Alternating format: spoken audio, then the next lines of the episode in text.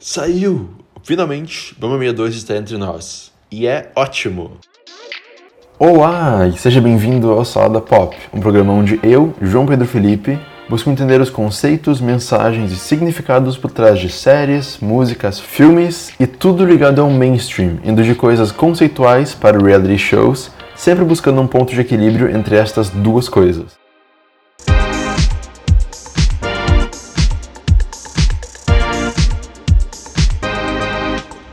Mamma Mia 2, lá vamos nós de novo, então, é a continuação do maravilhoso, excelente e divertidíssimo Mamma Mia de 10 anos atrás. O novo filme acompanha a personagem da Amanda Seyfried, criando um hotel para homenagear sua mãe, a Donna, interpretada pela Meryl Streep, que faleceu.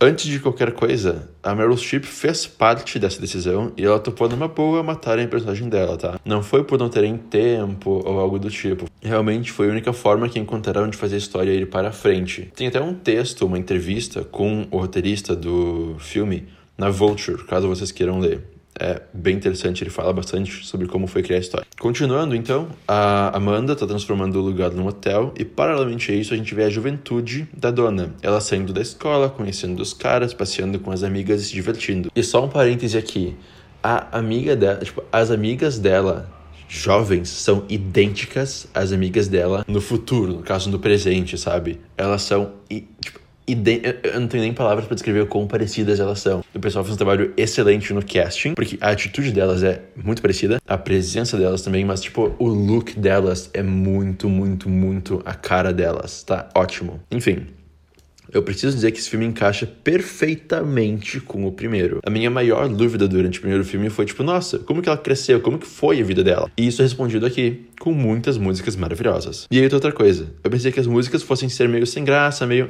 sabe? Porque os maiores hits foram usados no primeiro filme, mas não. Elas são muito boas, te fazem querer dançar como no primeiro filme e encaixam muito bem com a história que está sendo contada. E as transições do diálogo para música, junto das transições visuais, principalmente em I Had a Dream e a música que Amanda canta com o namorado, são lindas de ver. Algo muito bem feito mesmo, sabe? Isso, claro, sem falar dos cenários e das locações lindos que dão vontade de comprar uma passagem e viajar agora mesmo sem nem pensar duas vezes. Falando mais sério agora, esse lance de ter duas linhas do tempo, passado e presente, me preocupou bastante no começo. Eu pensei que fosse ficar bagunçado ou que fosse ser primeiro tudo flashback e depois tudo presente. Mas eles equilibram tudo isso muito bem, sabe? As cenas de uma época com as de outra estão muito bem equilibradas e isso é muito agradável, é muito Tipo, alivia bastante, sabe? Nenhuma parte do filme me deixou entediado ou para baixo, mesmo tendo um tom bem melancólico, bem triste nas cenas do presente, ou melhor, em boa parte das cenas do presente, porque pra reta final do filme as coisas ficam mais empolgadas. A Lily, que faz a Meryl Streep jovem, é muito boa muito boa. Ela toma conta e controle do papel e com certeza puxa o holofote para ela em boa parte das cenas. Menos nas partes em que a gente tem a Cher. Eu passei o filme inteiro esperando chegar a cena da Cher e ela não decepcionou de forma alguma. Cher é Cher, né, gente? E a cena em que ela canta Fernando com Andy Garcia, que, by the way, é um baita Dilf, é uma das melhores do filme. Eu gostaria de ter tido mais cenas dela, mais cenas com a personagem dela. Mas faz sentido ela só aparecer quando aparece, afinal o filme é sobre a história da dona no fim das contas, né? Dancing Queen e Fernando são facilmente as melhores partes do filme, com certeza. Mas o filme é muito mais que isso, né? E por fim, o tema principal do filme é completamente belo. São dois filmes sobre maternidade e família, no fim das contas. E a forma que a mãe da dona influenciou ela, como a dona influenciou a filha dela e como a filha dela vai influenciar a criança que ela tá prestes a ter. Os paralelos entre a gravidez da dona com a de sua filha são muito bonitos de ver. É algo que te toca bastante. E a forma com que o personagem da Amanda Seyfried busca entender a mãe dela, de onde ela veio, e homenageá-la para poder seguir em frente, é muito bonita, sabe? É muito, muito, muito bonito de ver. Só um PS aqui. Todos cantam Super Trooper no final e é maravilhoso. Esse filme é o paraíso gay.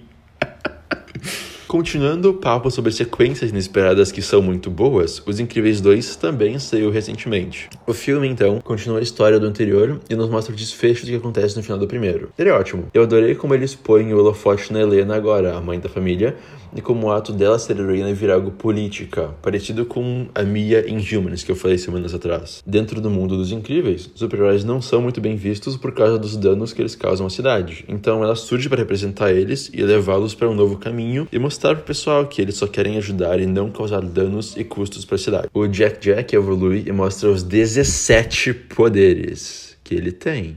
Tipo, uau! Até a Edna Mode fica impressionada. O filme, às vezes, lembra bastante o primeiro por causa da premissa inicial e tema central. A história começa com eles salvando o dia, querendo voltar pro trabalho, mas não podendo porque é legal ser herói. Mas alguém aparece e oferece uma oportunidade para um deles, nesse caso a Helena, e no primeiro o Senhor Incrível, e ela não tem como dizer não. Só que a partir daí as coisas mudam bastante. O filme é bem família, assim como o primeiro, e as cenas em que eles estão todos juntos são muito bonitas de ver. Tem uma cena que eu gostei muito na reta final do filme, que a Helena tá super preocupada com os filhos dela.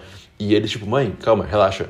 Tá tudo controlado, a gente sabe se virar vai, só vai, sabe? E essa cena é muito bacana de ver pra ver como eles, pra ver como eles amadureceram e como eles cresceram, mesmo tendo passado pouco tempo, sabe? Porque no primeiro filme tem aquela cena que eles estão juntos no avião e eles não sabem se virar, e agora eles sabem. Então é muito bacana ver esses detalhes no filme. Tudo isso me deixou sorrindo bastante. E eu gostei também de como a gente tem uma vilã, não mais um vilão. Algo que me preocupou bastante sobre o filme foi o enredo do Senhor Incrível ficar em casa cuidando das crianças. Eu pensei que eles fossem seguir uma linha bem Kevin Can Wait, que é sobre um cara que não tá acostumado de cuidar das crianças, ficando nessa situação e se dá mal. Afinal, isso é um clichê super utilizado e muito datado, né? Mas eles não seguem isso. Tem mais camadas para cenas dele com os filhos. Diferente do primeiro, que parecia terminar pedindo por uma sequência, esse termina amarrando tudo, sabe?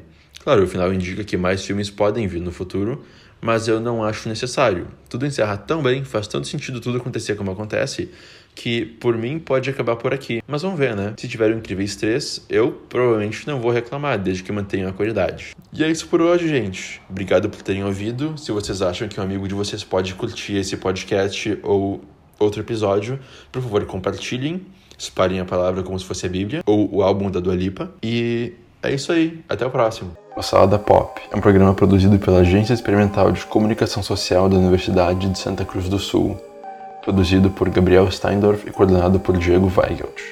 Músicas por Felipe Fontoura.